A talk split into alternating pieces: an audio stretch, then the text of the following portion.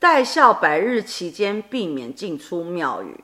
呃，在其他的宫庙或许有这样子的文化，但是呢，在心灵慈惠总堂并没有这样子的一个规范。但凡呢，你是人，无论你是生理期间或者是待孝期间，你都是可以来到心灵慈惠总堂和母娘结缘的哦。谢谢大家，母娘慈悲，众生平等。